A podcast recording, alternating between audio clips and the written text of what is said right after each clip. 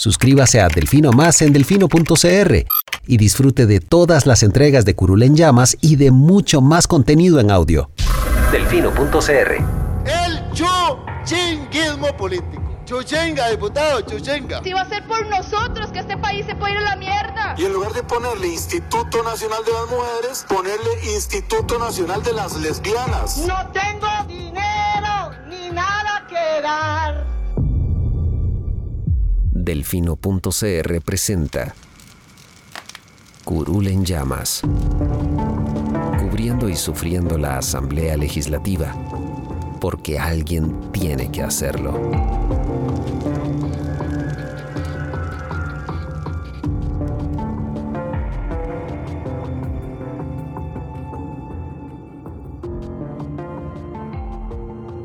Hola queridos suscriptores de Delfino.cr, bienvenidos a un nuevo programa de Curul en Llamas, el podcast semanal donde les comentamos los temas más relevantes e irrelevantes de la Asamblea Legislativa.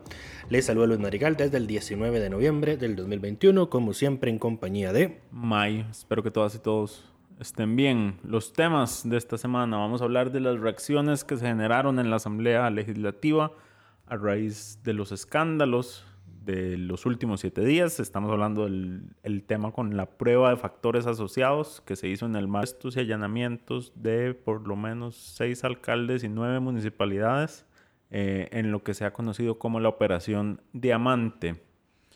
Eh, vamos a hablar del presupuesto que ya llegó a su último momento donde podía convertirse en plenario el, plenario en comisión para hacer modificaciones. Eh, vamos a hablar de las votaciones nuevamente en la Asamblea porque se volvió a realizar una votación en secreto. Vamos a contarles una iniciativa que desde delfino.cr estamos moviendo en, esa, en ese sentido.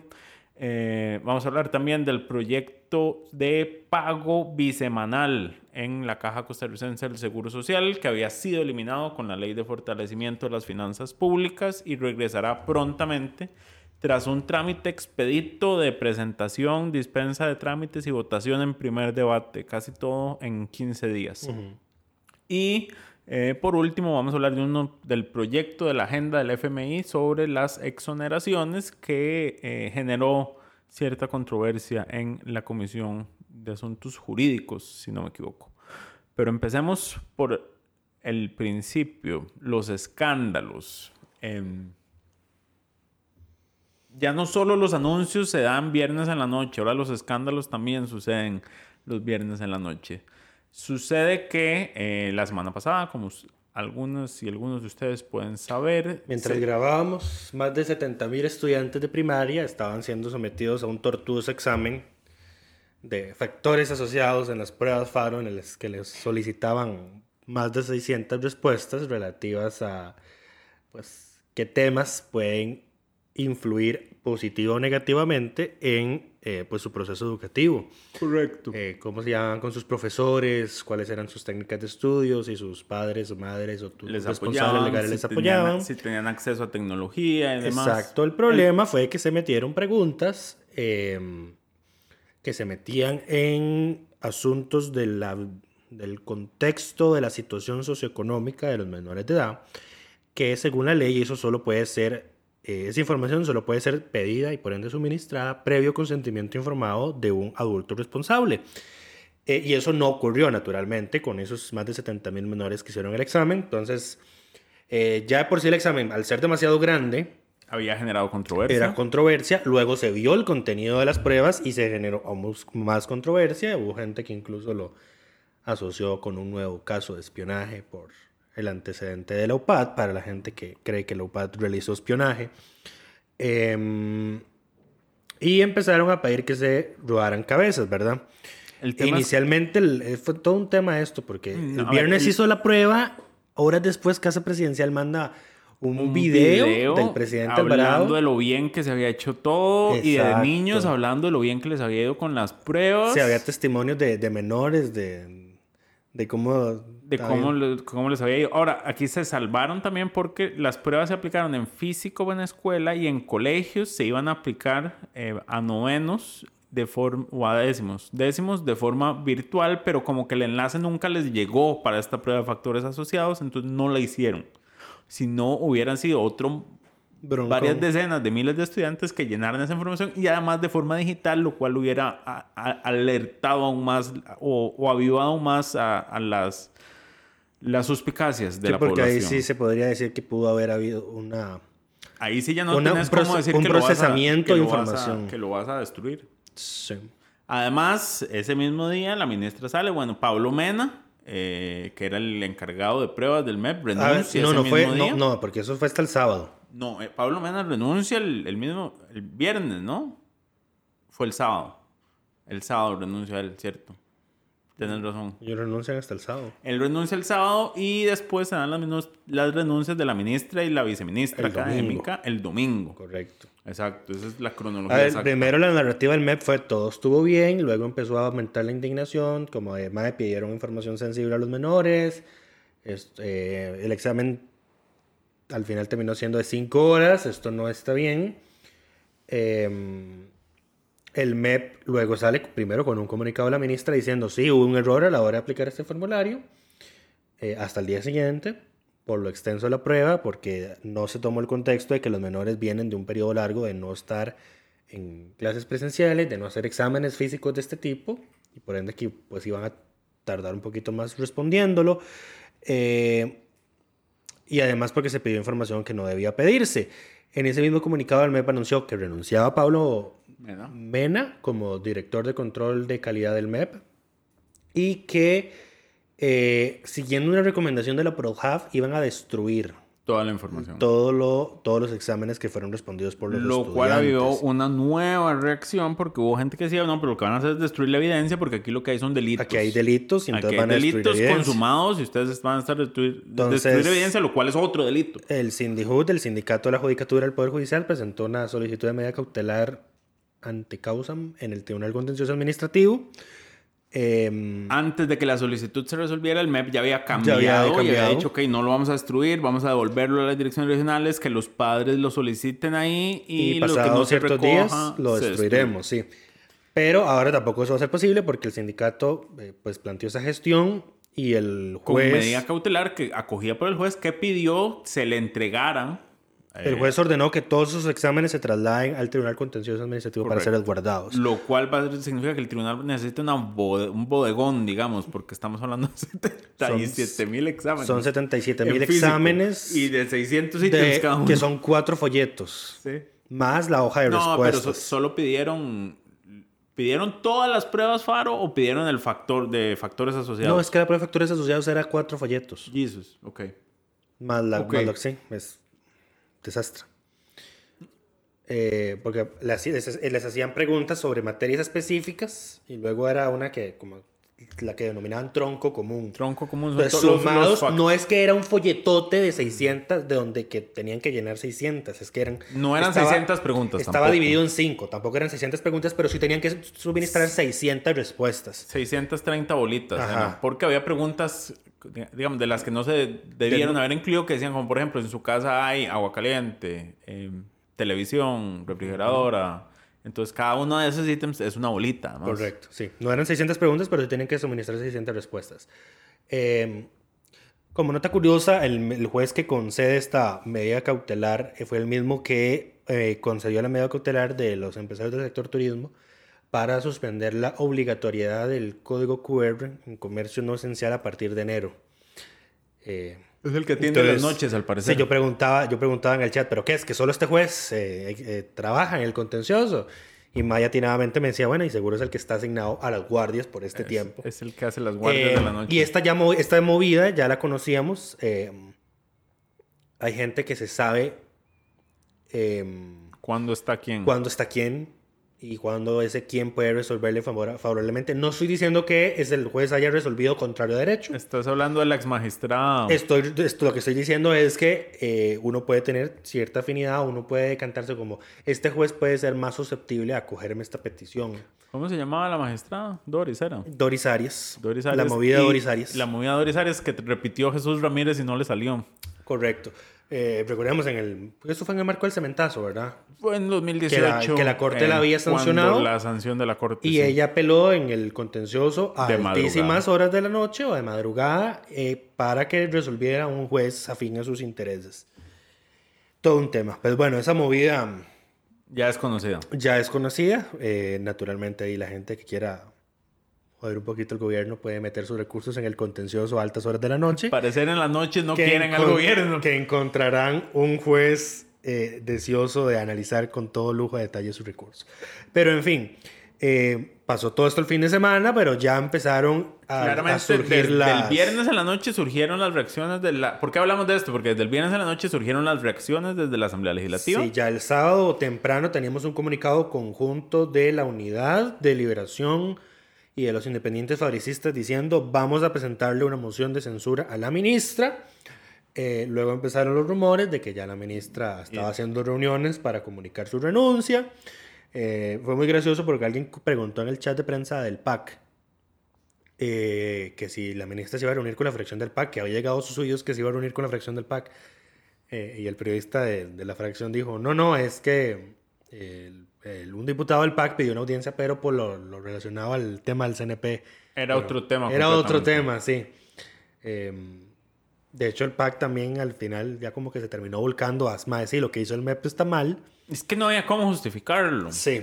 Ese es un problema de fondo. No había cómo justificarlo, las renuncias eran lo que procedía. Eh, y bueno, igual en la Asamblea, ya aterrizando al Bueno, Congreso. renunció la ministra, no, renunció la ministra, renunció la viceministra. Hay tres renuncias por este tema.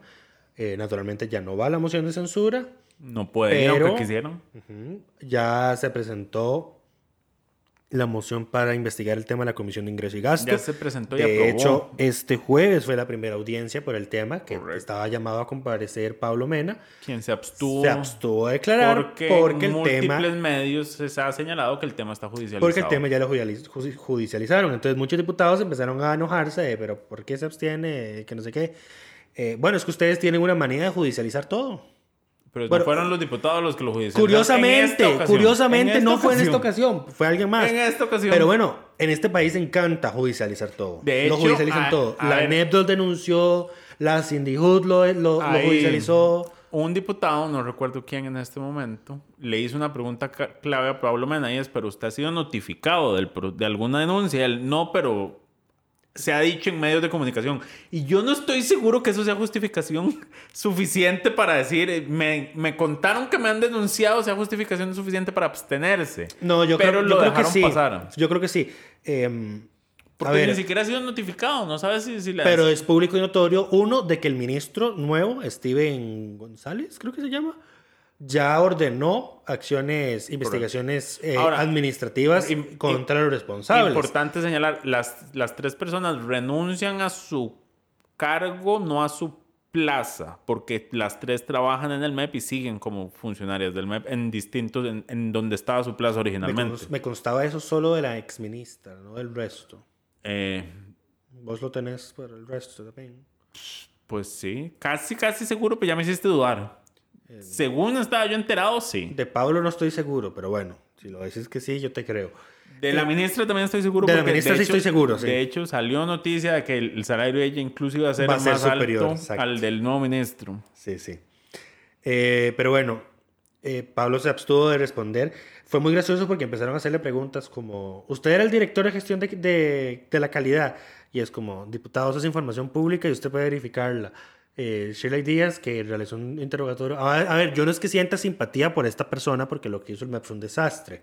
Eh, sin embargo, me, mm, tampoco estoy de acuerdo con las, con las formas del interrogatorio que quisieron hacer porque se volvió un tema personal. Claro. Por ejemplo, Shirley Díaz empezó a preguntarle, ¿usted tiene hijos? Pa- para tirarle por ese lado, ¿verdad? Eh, entonces él también le aplicó como, eso es información pública y usted puede verificar. Yo si fuera un compareciente siempre aplicaría eso. Si me preguntan algo que es público, digo, eso es información pública, usted la puede Pero aquí también le falta cancha a los diputados. ¿Cómo vas a preguntarle a, naturalmente a la persona que te leyó un documento al inicio diciendo soy tal persona, ejercí tal cargo? Me voy a abstener de responder. ¿Usted era tal persona que ejercía tal cargo? Por Dios. Y estoy hablando por Luis Fernando A ver, Chacón, de es- Liberación Nacional, es que fue el que le preguntó, ¿usted, fuera, ¿usted era el director de gestión de calidad? Es público y notorio, así como este muchacho estaba, según él, denunciado, que los diputados no saben hacer preguntas. Eso es público y notorio. No, no le pidamos tanto a la vida. Luego tuvimos ahí otro incidente, otro incidente notable que fue que Marulín Azofeifa, yo lo puse en mi Twitter, pero no puse el nombre hasta ahora, entonces, y nadie lo pegó en la gente que intentó adivinar. Estoy decepcionado de ustedes. Marulín Azofeifa empezó a decirle al hombre que iba a ir preso dos años por cada estudiante que había hecho la prueba y que entonces iba a poder ir a la cárcel. Multipliquen 2 por 77 mil y ahí saldrá disque la cantidad de años que el hombre iría a la cárcel. Eh, claramente, claramente notamos que doña Marolín no es abogada ni tiene el más mínimo conocimiento sobre cómo opera el sistema penal en este país. Desconoce que tenemos penas máximas, desconoce que tenemos el tema del el concurso material de los delitos, eh, etcétera, etcétera. Eh, pero bueno, para las cámaras y para, para la gente que la sigue a ella en sus redes sociales, pues eso fue un discurso súper notable Siempre- por el que habría siempre- aplaudirle. siempre a mí francamente siempre me dio pena. Siempre he dicho y siempre es un buen momento para recordar que la ignorancia es atrevida. Aquí es donde uno dice, eh, nuestro sistema educativo está tan mal desde hace tanto tiempo que ella es el ejemplo perfecto, de ya es un adulto formado en un puesto de elección popular importante, eh, que pasó por el sistema educativo hace años, pero el sistema educativo está tan mal desde hace tantos años que le falló a ella, a ese punto. Le ha, le ha fallado a demasiadas personas. Em, En fin, eh, En fin. siguen convocados eh, la, ministra, la exministra, ahora exministra de Educación, la que por ex cierto, co- comentario. La, Estoy seguro que todos se van a abstener. no, eh, de fijo, pero yo iba a hablar. La exministra, después de su renuncia, el lunes se presenta la carta, Uy, la de, carta de renuncia. renuncia, sí. La carta de renuncia es la contradicción más grande que yo he visto en mucho tiempo, porque es, es una carta que dice, eh, me retiro porque... eh, para evitarle un escándalo al gobierno y porque hay presiones políticas, no La- sé qué, pero fue, más o menos, todo- fue más o menos la misma justificación que dio Tom. Me voy para que el la, la oposición no le secuestre el Parlamento. Pero Pero, exacto, y ese pero es pero y justifica toda su gestión y todo lo que se ha hecho. Entonces es como, señor, usted no está entendiendo lo que está pasando, ¿verdad? Porque si usted lo que quería era evitar un escándalo, no fue- su carta va a ser el A ver, escándalo. el tema no fue, que, no fue solo que ella resaltara los temas que a su criterio fueron buenos durante su gestión del MEP.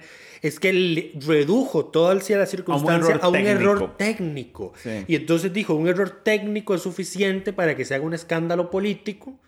Eh, no solo- Político electoral, Político dijo. electoral. Y no, entonces, y no solo le tiró a los actores político-electorales, que eh, naturalmente est- estaban lucrando del asunto, porque eso es innegable, sino que también se le va a la ciudadanía, que ya estaba indignada porque sus chiquitos tuvieron que hacer un examen donde les pidieron 600 respuestas, eh, lo minimiza y dice, sí, entonces ellos se unen a, esa, a, la, a la voz popular que está indignada y que no sé qué, que está enojada.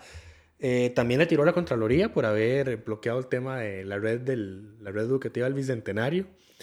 Eh, y, le, y le- entonces le tira a la Contraloría y le vuelve a tirar a la gente que está indignada porque llevamos años sin que exista una red de internet que permita que los estudiantes reciban clases No, no, virtuales. em, fue, fue terrible, la carta fue terrible y A nada ver, más yo echó creo que leña al fuego. Es, es- Por es- dicha ya había es la confirmación de lo que mucha gente decía que era la actitud de ella, que era una actitud muy arrogante, eh, eh, sí, muy arrogante o atorrante, no sé, el término que quieran ponerle. Creo que era como todo lo contrario a Edgar Mora, o a la actitud que Edgar Mora más o menos Edgar Mora proyectaba. también es un arrogante. A la actitud que, pero es que, pero ese se veía más cercano a la gente, es que ella es, No, no, Edgar, él se cree más cercano a la gente, se lo cree, cual... pero ella no se lo cree y eh, definitivamente no lo es. Eh, eh, pero, o sea, al menos a nivel de actitud sí veo un contraste demasiado marcado. Y la carta de renuncia fue... fue La carta fue terrible. fue pero bueno, sí. em, además, eh, se abrió toda la discusión de, ok, eh, ¿estaba o no enterado el Consejo Superior de Educación sobre las pruebas que se iban a aplicar? El Porque- Consejo envía... Hay sí, porque actas- aunque no se presentó la moción de censura, se presentó una moción para Correcto. pedirle la Hay- renuncia. Hay, actas en las que dice que en el Consejo se conoció el tema, el Consejo sacó su carta y su descargo diciendo que nada de los que se les presentaron fueron los ítems Que que, su- a ver. que se señalaron. Que Y- sumando y- a ese desastre, todo este desastre, eh, primero, el Consejo tardó demasiado en responder, en Ah, reaccionar sí. al tema. El número uno. hasta el martes. Número dos, reaccionan a través del blog de uno de sus miembros, que es el exministro de Educación. eh, El más visible de todos. eh, Recordemos que una, Garnier, una de el nombre. miembros del, ex- del, del Consejo Superior, que es el representante de los educadores, es la, la candidata uno del PAC por Punta Arenas. Uh, la, que le dio el, la que le dio el gane a Welmer. Ah. Esa misma. Ah, qué interesante. Correcto. Entonces mataban dos pájaros de un tiro. Se echaban a, Leonardo Garnier, ya me acordé del nombre, se echaban a Leonardo Garnier, que tiene naturalmente gran animadversión entre la oposición tras haber apoyado a Carlos Alvarado. Y se echaban a la- al primer lugar de Welmer en Punta Arenas. Qué interesante. Con razón, si yo no entendía, yo no entendía por qué, cuál era la, la- la insistencia. Yo sabía que no iba a pasar porque Liberación no iba a tirar debajo del bus a Garnier así porque así. No, Además, estos nombramientos se vencen en, en mayo. Son de nombramientos de cuatro años que hace el gobierno a discreción. No tiene sentido dejar sin cabeza al Consejo Sí. Superior de Educación a estas alturas. Sí. Eh, más que ya metiste a alguien que no tiene la menor idea de educación. Este señor, lo- la experiencia que el nuevo ministro, la experiencia que tiene en educación son los dos años y medio que estuvo de viceministro administrativo en el MEP. Eso es, Sí. ese, es, previo ese es su eso- vínculo con educación. Antes de eso estuvo De hecho, tú- generando controversias en En Recope. Recope, donde Eh, fue, tenía una plaza interina, fue despedido y, eh, bueno, ganó el pleito judicial. En, al final eh, es- escaló hasta la sala segunda, lo ganó, eh, pero no quita el hecho de que, eh, a ver, la controversia con él era que estaba en un puesto por el que no cumplía los requisitos para estar.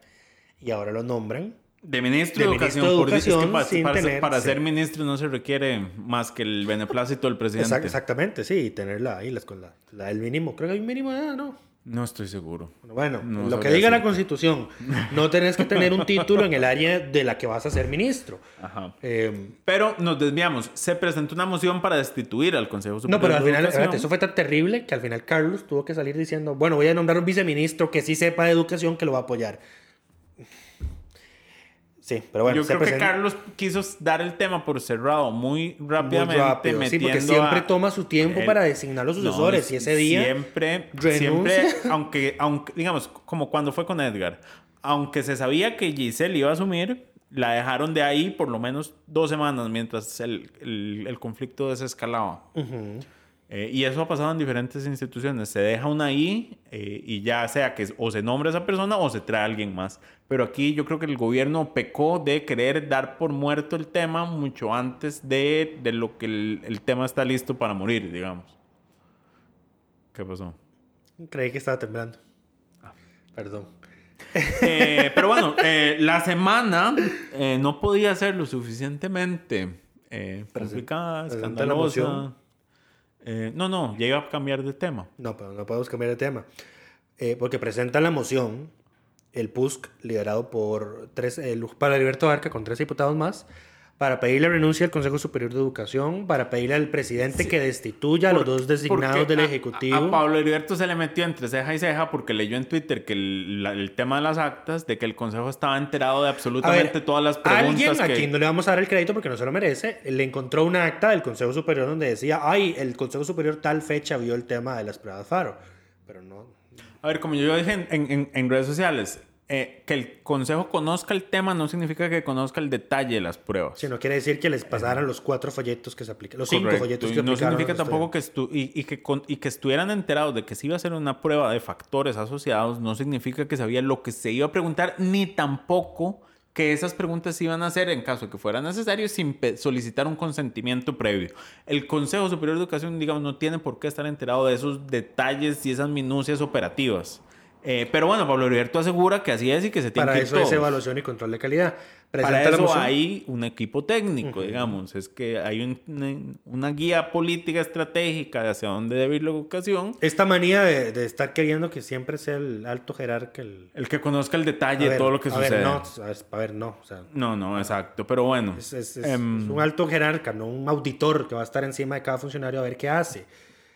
Eh, aplica lo mismo para, para, lo para el cierto es presidente. que. Correcto. Lo cierto es que sí hay un. un, un, un- un precio político que pagar, que lo pagaron la ministra y la viceministra, no llega hasta el Consejo Superior, no hay evidencia alguna todavía de que ellos hayan conocido a fondo lo que se iba a preguntar ni la de hecho, forma el en que se iba a lo que dice es, los ítems que se, se hicieron fueron distintos a los que nos habían dicho nosotros que se iban a hacer en su momento.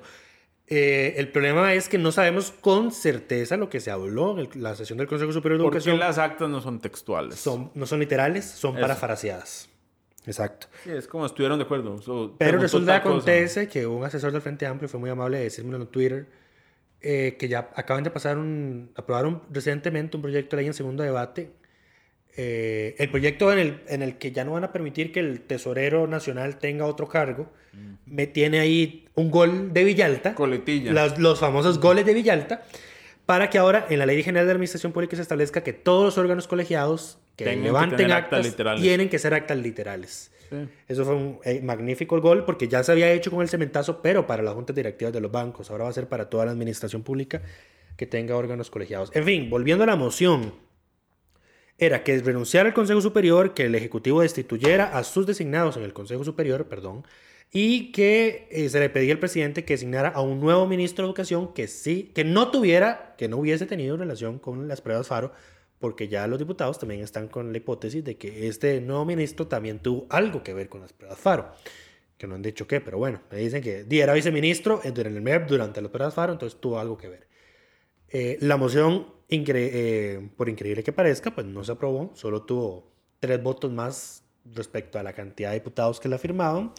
Eh, Liberación Nacional salió a decir que no había que prejuzgar sobre las responsabilidades del Consejo Superior de Educación, Las que había, políticas que había que esperar a lo que resolviera la Comisión de Ingreso y Gasto Público que iba a investigar el tema eh, y que por eso ellos votaban en contra de la moción. La votó en contra el PAC, eh, Restauración y Liberación de algunos diputados independientes y por eso la moción no, no prosperó. Ahora sí, pasemos de tema. Caso Diamante. si la semana no fue suficiente, 25 minutos hablando solo del primer escándalo de la semana y son dos escándalos más todo lo demás. Eh, si, no hubiera- si la semana no hubiera empezado ya tensa, el lunes nos despertamos con la información de que estaba siendo allanada eh, nueve municipalidades y posteriormente nos enteramos que hay seis alcaldes detenidos por eh, supuestos delitos de tráfico de influencias eh, en la construcción de obra pública municipal. Eh, según informó el director del, del OIJ, Walter Espinosa, estamos de nuevo ante MECO eh, pagando, su- supuestamente dando dádivas para asegurarse contratos de obra pública municipal. Y al igual que en el caso Cochinilla, en este hay intervenciones telefónicas que al parecer dejan comprometida a cierta gente.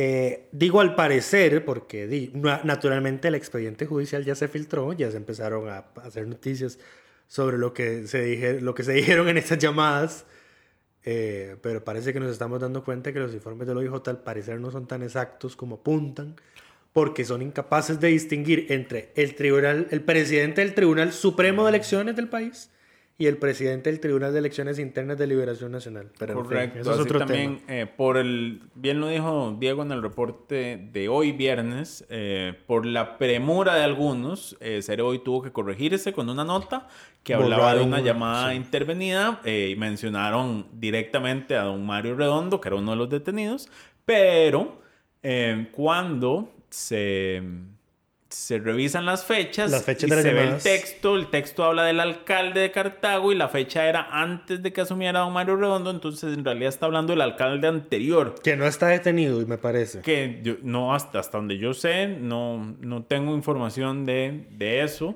eh, de que él está detenido o que sea parte del proceso.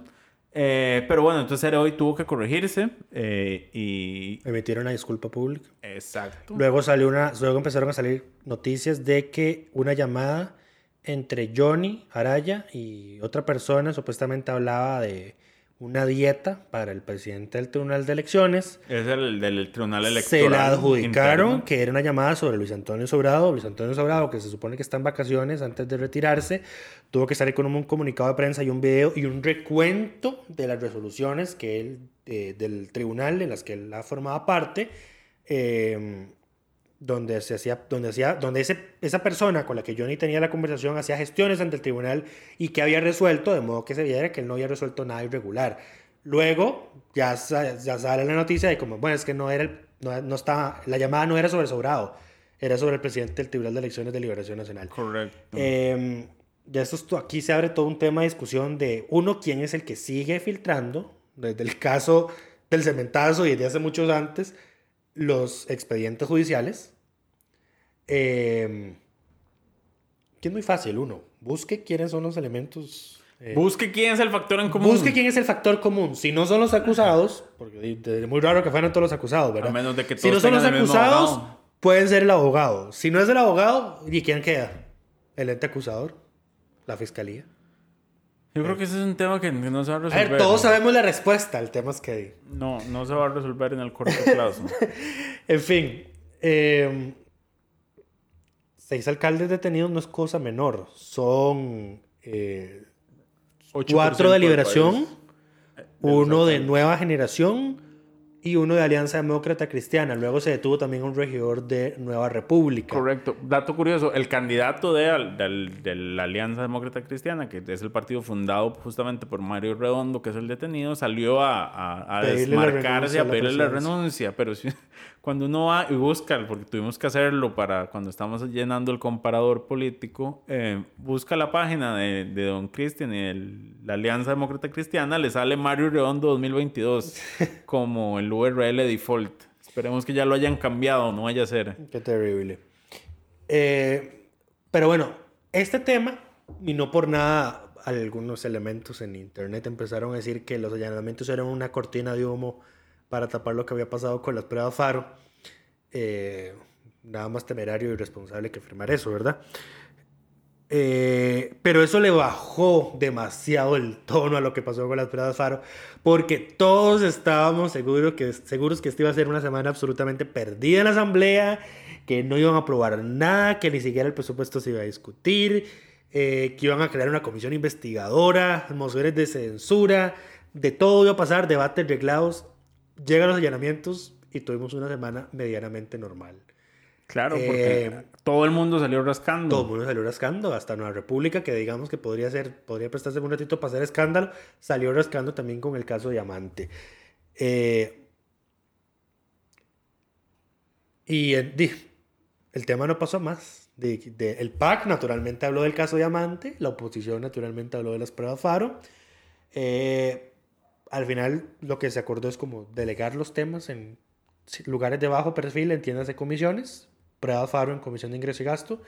Caso Diamante lo va a ver la comisión Cochinilla, que ya va a terminar de analizar el caso Cochinilla.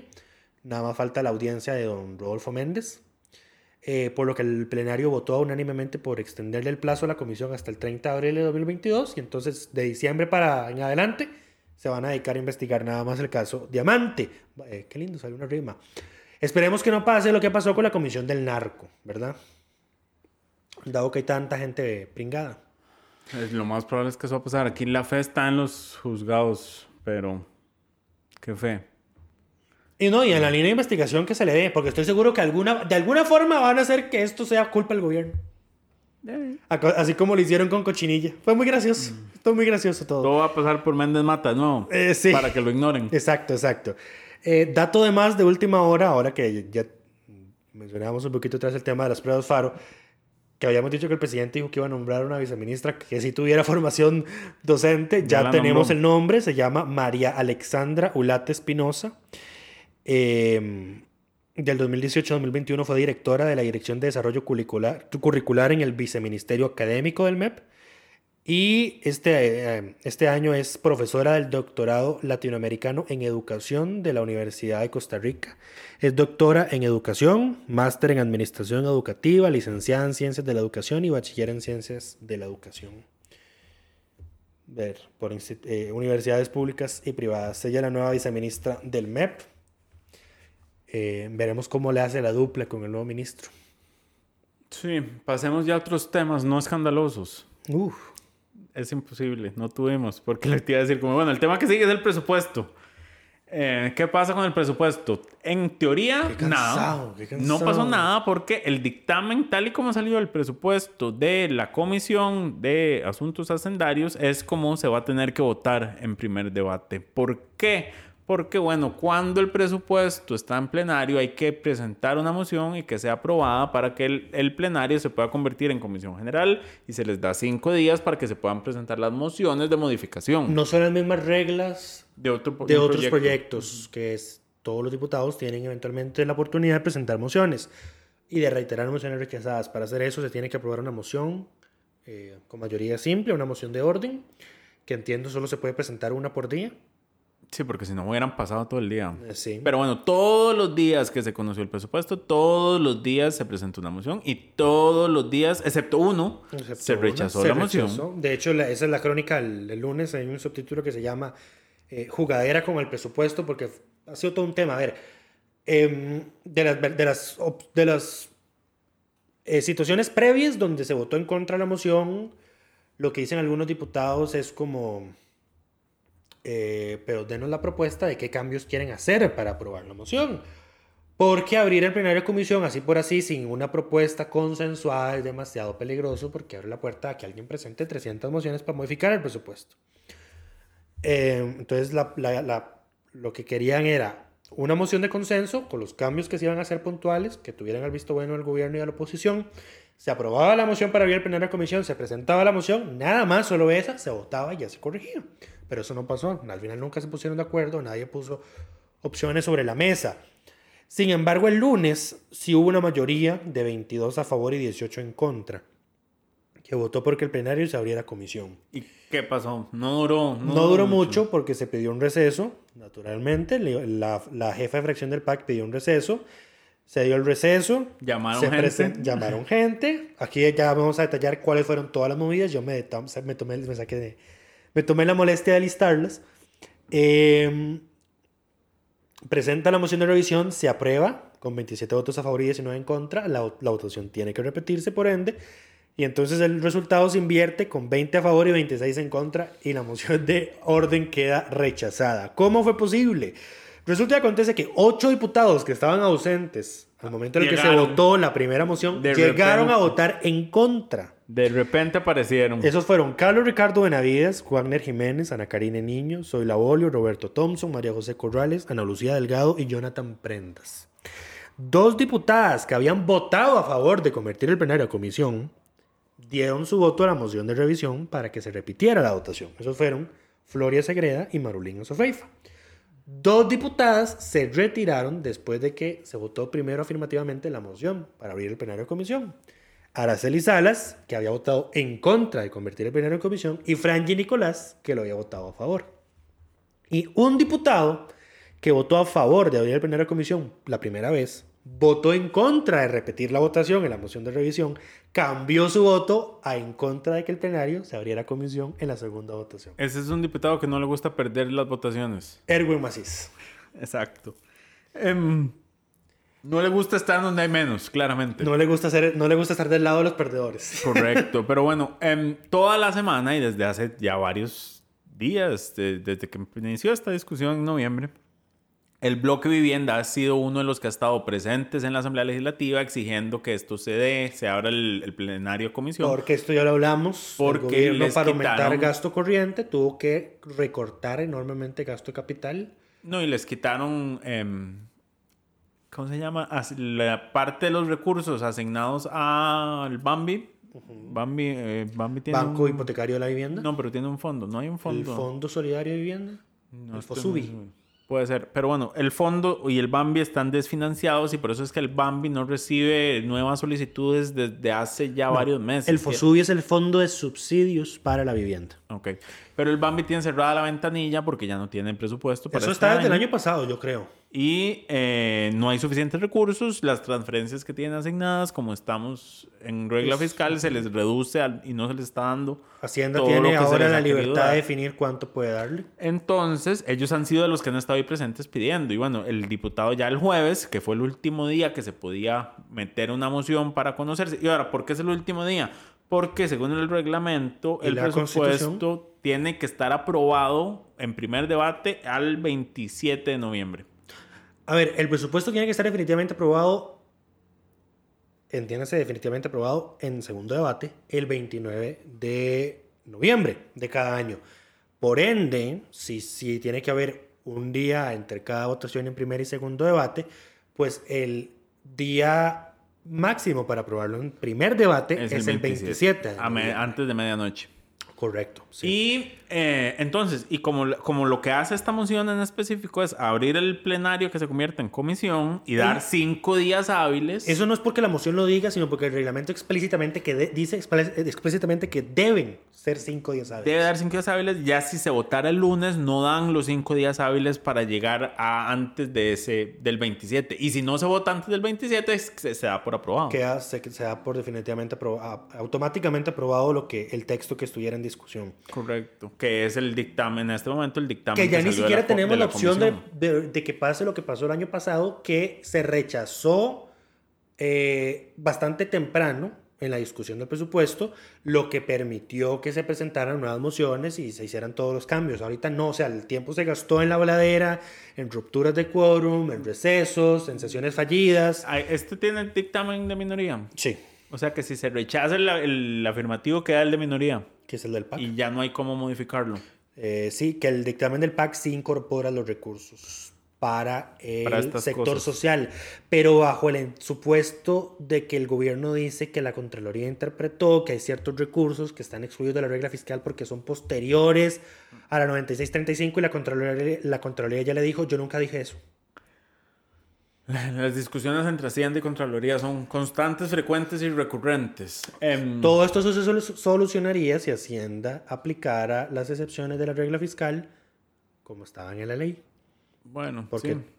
O si tuviéramos una ley de regla fiscal que realmente funcionara y tuviera válvulas de escape reales y no las que... se- Tiene, a ver, Es que el problema es que la válvula de escape es generalísima.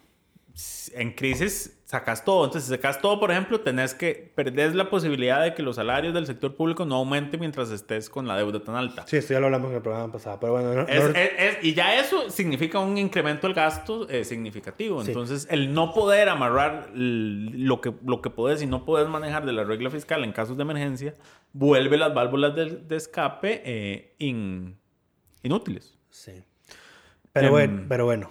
Eh, Eso con el presupuesto. Eh, ah, bueno, no, antes de terminar, ya el jueves, el diputado Gustavo Viales. eh, primer- el jueves se presentó la moción otra vez para abrir vez el más, plenario ya el jueves, creo que estaban hartos, o principalmente él, pues, se vio evidentemente harto, porque se levantó y les dijo, básicamente, en resumidas cuentas, es que ustedes siguen haciendo esto por, porque, Porque saben la que gente se está los ahí en la barra. Porque saben que se los vamos a rechazar, y se los vamos a rechazar porque ustedes no han dicho de dónde va a salir esa- esos recursos que ustedes quieren. ¿Y por qué dice eso? Porque si uno, eh, un- por ejemplo, ahora que Hacienda mandó el noveno presupuesto extraordinario, dijo, vamos a estar po- muy por debajo del del límite de la regla fiscal. No va a pasar lo mismo con el otro año. El límite del crecimiento del gasto, según la regla fiscal pres- eh, del presupuesto presupuestado para el 2022, con los cambios que se hicieron en la comisión de nombramientos, eh, Gustavo Viales dijo ya la cifra precisa son 350 millones. Ni siquiera, no son 350 mil, no son 3.500, no son 35 mil, son 350 millones. Lo que queda de margen entre el presupuesto que se va a aprobar en primer debate y en segundo debate y eh, el tope de la regla fiscal para el otro año, que ya es la regla fiscal con escenario 4, donde limita gasto corriente y gasto de capital. Eh, Sí, pero bueno, entonces, al haber rechazado ya esa moción, que ayer, que era el último día prácticamente para, para hacer posible, para que quedara por lo menos un día margen de ver las mociones, eh, solo queda ya el tema de eh, presupuestos extraordinarios para el, para el próximo año. Y naturalmente será eh, quien gane las elecciones el que va a cargar con, el, la, con la más de la mitad del diablo del presupuesto que están aprobando este mes. po- poco más de la mitad. Son siete meses contra cinco. Poco. ¿Qué dije? que lo haces parecer como si fuera un montón, pero es nada más un toquecito, un mes más, Ah, bueno. un mes más de la mitad, pero Ahí. bueno. Eh, en otros temas, nuevamente el miércoles se volvió a realizar una votación para nombrar magistrados suplentes, en este caso era una votación que había quedado pendiente para la sala tercera. tan pendiente que este es un proceso, un concurso en el que una, la candidata mejor evaluada renunció al concurso porque era a quien le cobraban el haber sido letrada de José Miguel... Villalobos, No, ese es el abogado penalista. el otro entonces. Arroyo, Arroyo. eh, pero no se llamaba, no se llamaba José Miguel. El, el ex magistrado Arroyo, el que era garante ético del gobierno. Correcto. Ese. Increíble. A, la- a la- a ella le cobraban el, el haber sido letrada de ese magistrado y por eso no, no, no resultaba electa. Ella se enteró de que los diputados estaban votándole en contra por eso. Y entonces dijo, yo por dignidad y porque estoy harta de su machismo y su misoginia, que me califiquen por haber sido letrada de X cuando fui letrada de otros más antes. pues Cuando soy una persona más allá de para quién he trabajado. Correcto, pues entonces renuncia al concurso. Solo Paola Vega votó a favor de ella, a pesar de que ella había renunciado a modo de, de Hizo- voto protesta. Hizo la protesta. Ninguno de los candidatos obtuvo los 38 votos para ser electo. Se realizaron tres rondas de votación. Son, tienen que ser tres en la Sí. última ronda, me parece. Cinco en las primeras, tres en la última. Bueno, no Em, recuerdo ya. Eh, pero pasó un incidente ahí con la primera votación y fue que pues, doña Silvia ordena que se cierren puertas. Dice hay 42 diputados presentes, reparten las boletas, los sugieres, estaban votando secretamente. Votan, recoge las boletas. La secretaria, en ese caso era doña Araceli, se pone a contar las papeletas. Ve que hay algo raro, se las pasa a la segunda secretaria, que es Xiomara Rodríguez.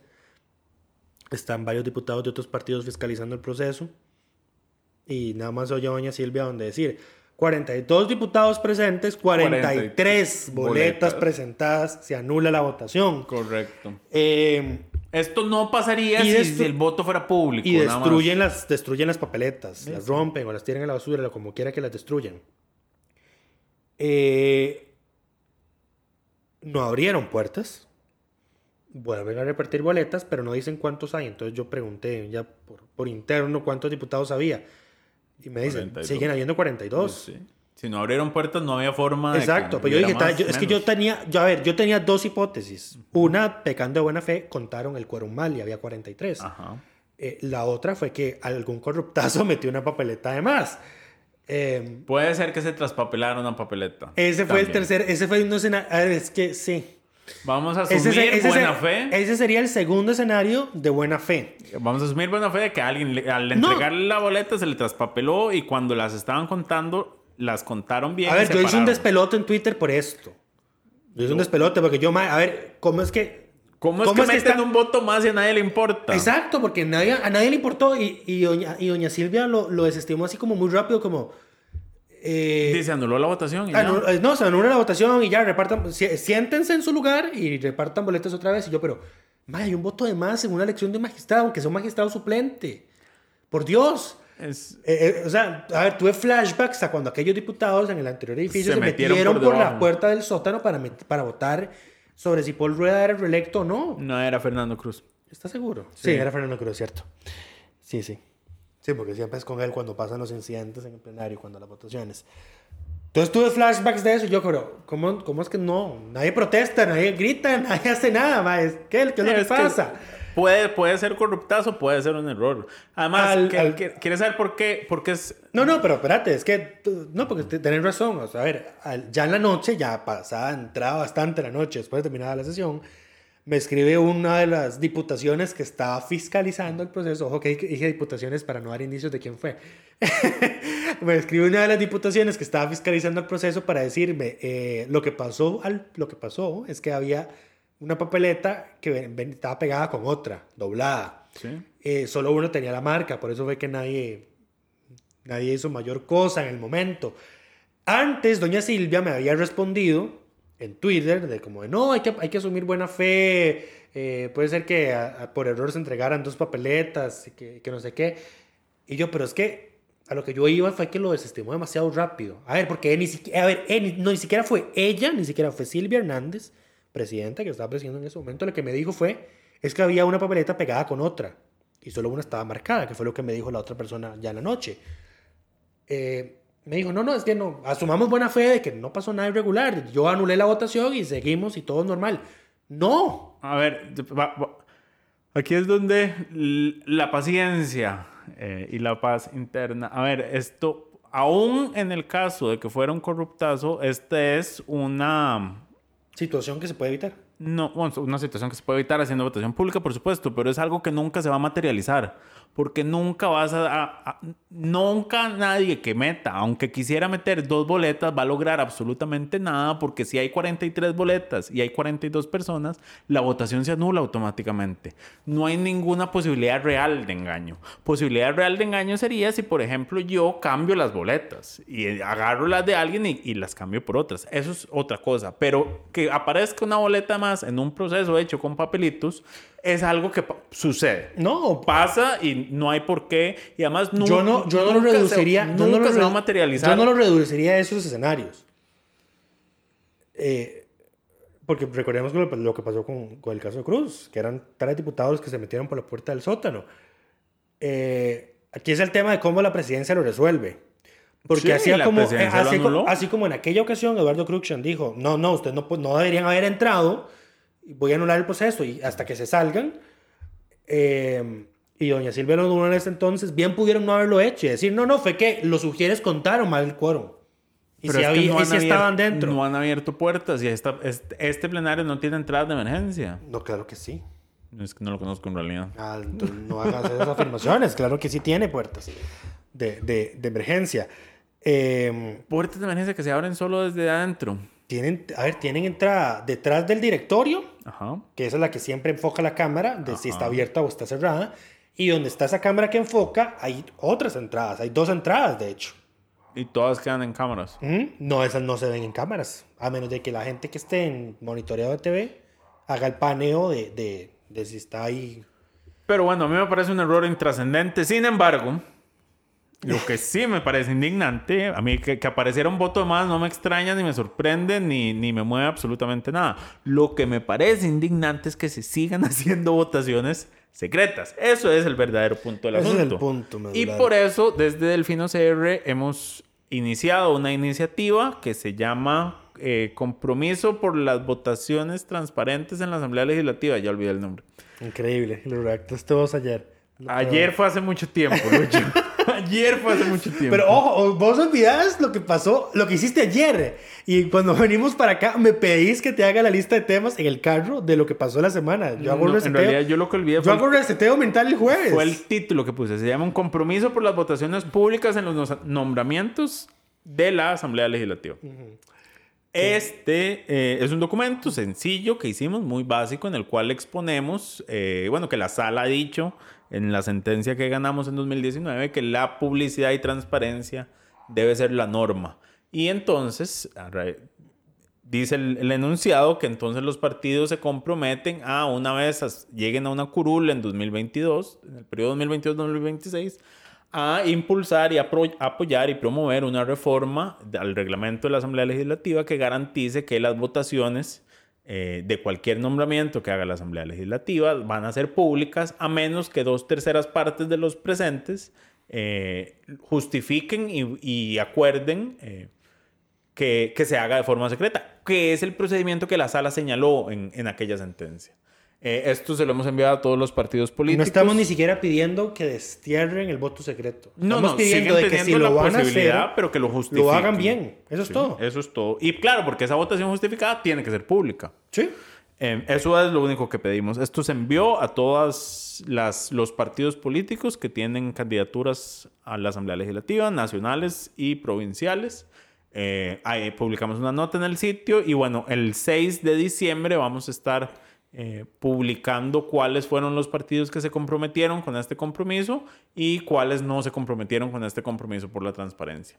Eh, ah, en, el botón, en el botómetro, ese es el, ese es el Estado, de la, Nación. En el comparador político del Fino, eh, incluimos una pregunta de quiénes estaban a favor de la elección con voto público en magistraturas. Y la mayoría de los que contestó, excepto Rodolfo Hernández y, y Eduardo Cruxian, Eduardo Cruxian si no me equivoco, eh, contestaron en contra. Entonces, los demás contestaron a favor. No debería haber mayor reticencia del resto. Por lo menos eh, no de los otros 19 que contestaron. de los otros 17. Tuvimos 19 respuestas en total. No debería haber mayor reticencia del resto por, por, por firmar el, compromiso. Pero bueno, ahí, en la primera semana de diciembre tendremos los resultados. El otro tema de esta semana fue que ya se aprobó en tiempo expedito eh, un primer debate en una comisión plena de 19 diputados como para no hacer mucha bulla, un proyecto que viene a echar atrás otro de las modificaciones que se hicieron con la ley 9635. Qué gracioso como todo se echa atrás menos los impuestos. Depende. ¿Verdad? Si sos cooperativa, eso nunca avanzó, ni siquiera. Pues no, pues- se comprometieron No, a pues, meterle estoy, estoy hablando de lo que se aprobó. Bueno, Estoy hablando de lo que se aprobó. Porque creo que de hecho el de, el de agricultura, el de, el de exonerar del IVA a lo de agricultura orgánica todavía no tiene segundo debate. Y si lo tiene es lo único que se ha cambiado de impuestos. Y es algo que ni siquiera beneficia a la gente eh, más necesitada porque la gente más necesitada es la que no consume productos orgánicos porque son muy caros. Pero bueno, es un proyecto para que la caja pueda seguir pagando bisemanalmente. pueda volver a pagar bisemanalmente, porque ya habían hecho la transición, ¿no? No, todavía no lo han hecho. Ah. Por eso es que esta era tan importante hacerlo ya. Porque si no, la caja iba a tener que hacer las modificaciones a su sistema de pago y la caja decía, si yo dejo de pagar bisemanal- bisemanalmente y pago mensualmente con adelanto quincenal, que es como la mayoría de los mortales ganamos salario, eh, esto no va a generarme ningún ahorro de plata. Más bien me genera un gasto porque tengo que pasar el sistema de pagos de que pague cada 28 días a que pague cada 30. Entonces, no. A ver, eh, A ver, eh, me genera más problemas de lo que ustedes creen que va a solucionar. La razón por la cual no genera ningún ahorro en, en la práctica es porque la ley dice expresamente que no se puede rebajar el salario. Entonces, tienen que agarrar el salario de la persona a lo largo del año y dividirlo, eh, que se repartía bisemanalmente, y dividirlo Entre dos, entre, entre, en mensualmente, entre 12, sí. Em, entre 12 y eso entre dos. Eso, exacto. Eh, entonces, al parecer, hacer ese cambio es tan costoso, yo lo dudo, pero eh, que él prefirieron eh, regresar al sistema que tenían anteriormente.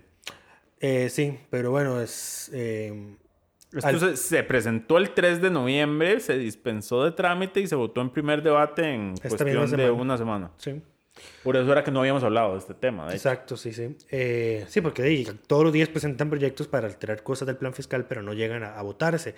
Pero esto sí, eh, se delegó inclusive a una comisión plena. O sea, esto implica que hay un consenso. O sea, la, la- la moción de, de delega- de delegación, eh, porque los proyectos que se votan en las plenas, en los mini plenarios, tienen que ser delegados con moción aprobada en plenario. Creo que solo un diputado votó en contra. Y creo que fue Carlos Ricardo Benavides. o no recuerdo quién. El único que sigue defendiendo la reforma fiscal. Exacto, a como se aprobó. Eh, pero el resto estuvo a favor de delegarlo. O sea, cuando usted delega un proyecto, y fue lo que hablamos de cuando la ministra de la presidencia tuvo aquella idea de deleguen los proyectos de la agenda a las, mi- a las plenas. No se puede porque tiene que haber un consenso generalizado porque implica que dos tercios del plenario renuncien a su derecho a hacer uso de la palabra y a votar. Y a comentar. Y a comentar, sí, a hacer uso de la palabra o a votar. Sí, sí. Eh, pero con este sí hubo acuerdo. Increíble. Eh, ya se aprobó un primer debate y la segunda fecha del segundo debate quedó para la próxima, la próxima semana. Avanzó más rápido este proyecto que el proyecto para bajar el impuesto al gas licuado de petróleo. Que sigue pegado. Qué interesante, ¿ah? Las prioridades. De algunos. No haré más comentarios al respecto. Eh, lo que, lo, ah, bueno, pero no, Tino, hay que seguir hablando de empleados públicos, qué pena. en la Comisión de Jurídicos se rechazó la moción para volver a grabar el salario escolar. A ver, volver a grabar, entiendo, ahorita lo explico. Para poner el impuesto sobre la renta al salario escolar que ganan los empleados públicos. Eh, recordemos que esto la semana pasada se había quitado con, una, con un polémico incidente donde no había quedado claro cómo, habían quedado, cómo había votado cada diputado de la Comisión de Jurídicos. Eh, esta semana se metió una moción de revisión, se repitió la votación y quedó rechazado. Entiéndanse de que no se va a revertir el cambio. Votaron a favor Carolina Hidalgo, Jorge Luis Fonseca y Wagner Jiménez de Liberación Nacional. El resto votó en contra.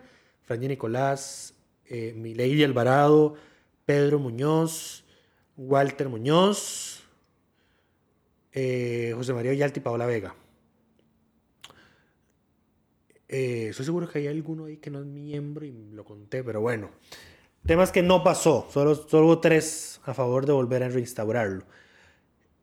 Luego ya estaba listo para dictaminarse, pero la oposición quería un compromiso del gobierno de que no va a intentar revertir los cambios que la oposición hizo al proyecto en plenario. Entiéndase con mociones 137 y luego mociones de reiteración. Decretaron un receso para llamar a la ministra de la presidencia, doña Janina no contestó.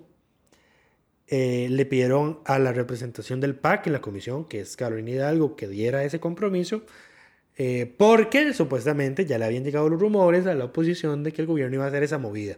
Entonces Carolina dijo, si ustedes van a votar en contra de un proyecto por chismes de pasillo, pues no hay nada que yo pueda decir que los vaya a convencer de lo contrario. Entonces ellos tomaron eso como una ofensa, declararon un receso, llegó la hora de levantar la sesión y se No se votó. sin dictaminar. Entonces me dio risa porque Prensa y Protocolo tituló lo que pasó ese día en la Comisión de Jurídicos como eh, Plan de exoneraciones quedó a una llamada de votarse. A una Eh, llamada. Sí, no. Uno, el gobierno ya, de todas formas, ya confirmó que va a volver a insistir con grabar el horario escolar en plenario. Entonces, naturalmente, este, este proyecto va a salir con dictamen negativo de mayoría. El PAC va a tener que presentar su dictamen de minoría. Eh, pero a pesar de todo, inclusive Jorge Luis Fonseca, que estaba a favor de grabar el salario escolar, dijo que lo iba a votar en contra porque como se le quitó ese impuesto, Ya no tiene sentido. ya el proyecto había quedado debilitado financieramente, no iba a dar el aporte que se suponía tenía que dar para cumplir con el acuerdo con el fondo y por ende le iba a votar en contra. También lanzó críticas al gobierno porque el gobierno mandó un texto sustitutivo y no hizo las correcciones de forma que el Departamento de Servicios Técnicos señaló desde su primer informe. Al punto de que reformaban artículos que habían sido derogados con la 9635. Fatal. Así Em, están las cosas. Pero, en fin, lo otro que se aprobó esta Pero- semana, que Espérate, por el incidente de la Comisión de Jurídicos, eso llegó a discusión de jefaturas de fracción este jueves Ajá. y salió algo positivo en materia de voto público.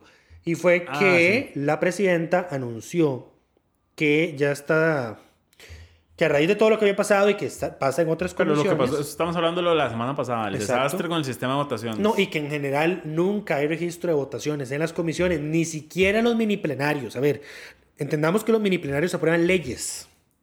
Leyes. Y, no Y el registro. reglamento dice que las votaciones finales de los actos tienen que tener un registro individualizado de cómo vota cada quien. Eso se está incumpliendo en las comisiones plenas a ese nivel. Yo es que ya no peleo eso porque me parece muy drástico echarme abajo la declaratoria de benemeritazgo del Hospital Calderón Guardia porque lo votaron sin que quede un registro de votos en el acta. Se vota. No voy a ser tan extremista. Eh, pero este proyecto de pago bisemanal me parece que sí tiene que tener un registro de cómo está votando cada diputado que integra la comisión plena. Doña Silvia anunció que ella se iba a saltar el paso de pedir amablemente que por favor se hicieran las, eh, votaran eh, con el sistema y que quedara registro, que había pasado a programar una reunión con los técnicos de la asamblea eh, para decir, quiero que el sistema de votación de plenario, que, queda, que tiene un registro de cómo vota cada uno y lo deja en el acta, sirvan comisiones. Si no sirve, eso quiere decir que lo que dice el contrato de fideicomiso de que este edificio tiene que tener un sistema de votación que garantice la transparencia, se está incumpliendo. Y entonces vamos a tener que conseguir otro. Entonces, uno, hacemos las pruebas para, para ver si es posible homologarlo y que funcione en comisiones. O dos, si no es posible, compramos otro. Y lo segundo que anunció es que mm, las presidencias de las comisiones no van a tener más la potestad de decir unilateralmente no usar el sistema de voto público. Eh, esto pasa más o menos cuando las comisiones presentan N cantidad de mociones y todas las quieren rechazar rápido. Entonces, en discusión la moción tal, suficientemente discutida, discutida, los que estén a favor levantar la mano, nadie levanta la mano, rechazada. Pasan a la siguiente moción. Entonces, aprueban y rechazan mociones súper rápido.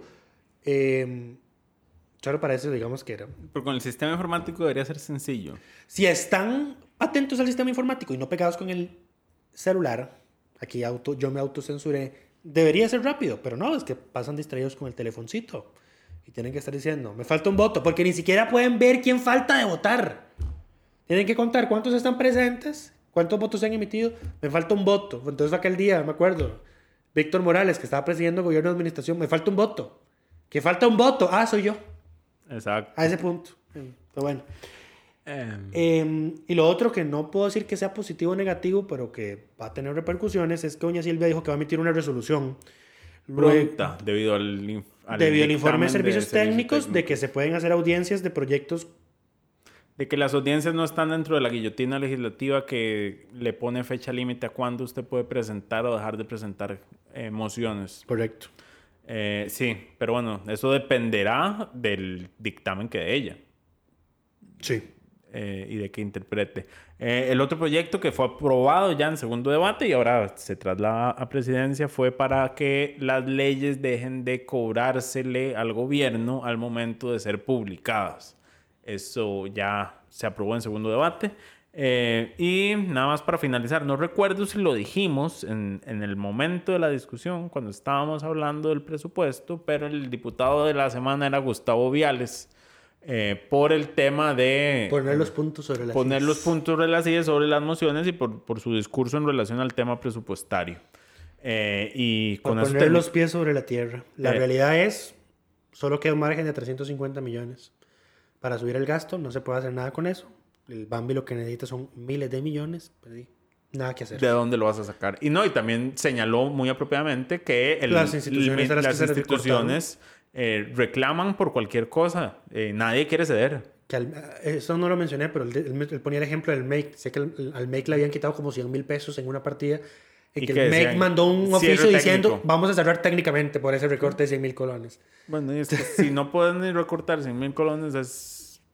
Estamos jodidos. Muy poco lo que se puede hacer. Pero bueno, por eso le damos el reconocimiento al, al diputado más joven de la Asamblea Legislativa.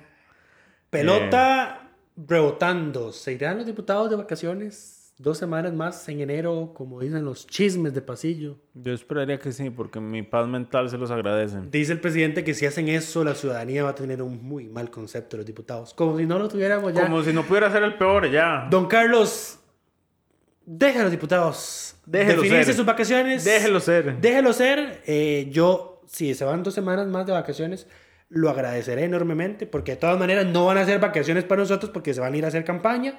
Vamos a estar lo más y mejor de la campaña electoral. Eh, me, da risa que ahora se preocupe por si la asamblea se va a no vacaciones o si la prueban no las cosas cuando hace unos hace un mes estaba con una actitud toda rotunda de no, no quiero gobernar, ya, váyanse todos al carajo. Eh, ahora sí le preocupa si los diputados votan o no votan, qué lindo. En fin. Deja de hacer daño. Ya con eso, ya con eso terminamos el episodio de esta semana. Esperamos que todas y todos estén bien y nos escuchamos.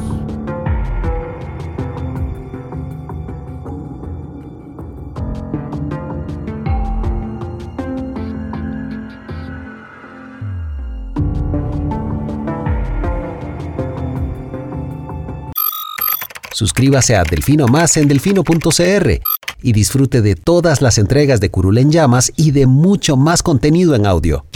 Delfino.cr